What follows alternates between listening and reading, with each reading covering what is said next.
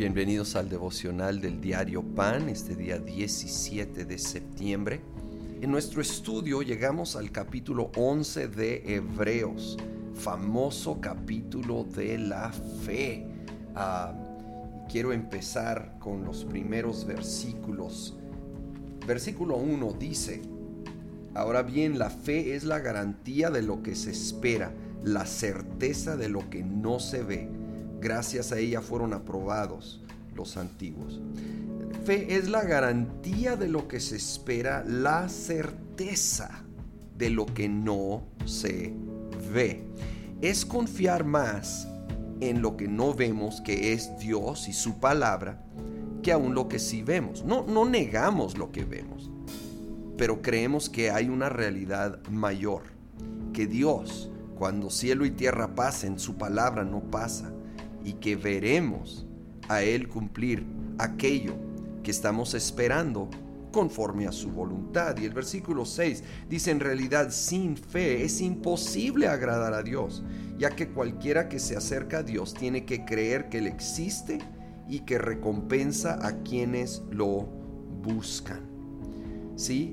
Es imposible agradar a Dios sin tener fe y, y habla de dos cosas básicas de nuestra fe es creer que Él existe y que Él recompensa. Yo lo diría así, que Dios es real y que es bueno.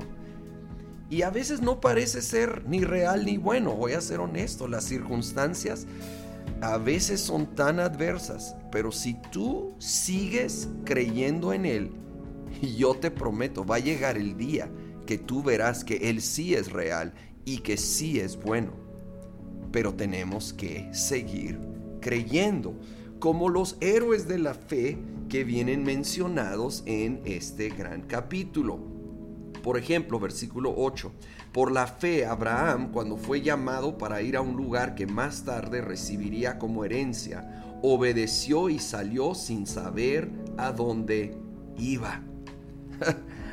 Abraham fue llamado a una tierra llamada Canaán que él desconocía, no sabía dónde era, cómo era, no sabía dónde iba solo entendió la dirección general al que Dios le estaba apuntando y para él fue lo suficiente para dejar, dejar la comodidad, la seguridad y lanzarse a conocer al verdadero Dios y caminar en su voluntad. Muchas veces la fe precisamente nos llama a dejar algo que es cómodo, que es seguro, para caminar en una en un camino desconocido, pero confiando que Dios tiene el control, que Él sabe lo que está haciendo.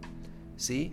Vivimos en tiempos inciertos, pero para Dios, Él ya tiene todo bajo control. Podemos caminar y confiar en Él, como dice el versículo 11 por la fe, Abraham, a pesar de su avanzada edad y de que Sara misma era estéril, recibió fuerza para tener hijos porque consideró fiel al que le había hecho la promesa. Abraham no negó la realidad de que ya él y su esposa Sara en lo natural no podían tener hijos, no se cegó a la realidad que estaba viviendo, pero consideró fiel el que le había hecho la promesa. Esta es la esencia de fe. Creyó que Dios es real y es bueno. Y aunque no negó lo complicado y difícil de su situación, creyó que es fiel el que hizo la promesa. Y si es fiel, quiere decir que en su tiempo y su manera, Él va a cumplir su promesa. Así que vamos a orar con eso en mente. Y Señor, primeramente, te damos gracias por la libertad. Señor, bendecimos a México.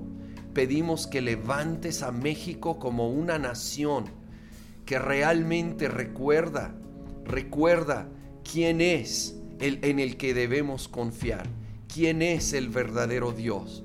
Señor, y en medio de todo tiempo y situación y modas populares, Señor, tendencias modernas. En el nombre de Jesús recordamos en quién estamos confiando como nación, pero también cada uno, uno como individuos, como familias.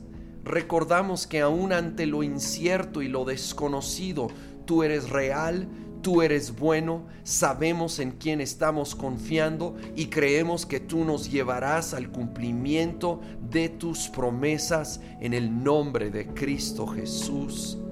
Amén.